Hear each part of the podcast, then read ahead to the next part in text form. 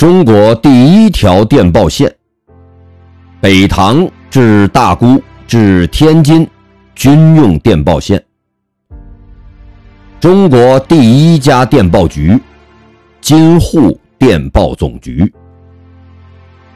一八七七年，清光绪三年，直隶总督李鸿章移驻天津，处理军事、外交等事务的书信往来频繁。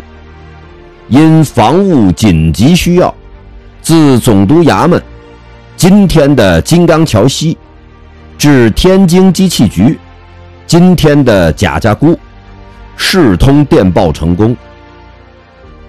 一八七九年，在天津建成中国第一条军用电报线——北塘炮台至大沽炮台至天津之间的电报畅通。一八八零年九月，在天津成立电报总局，为中国第一家电报局。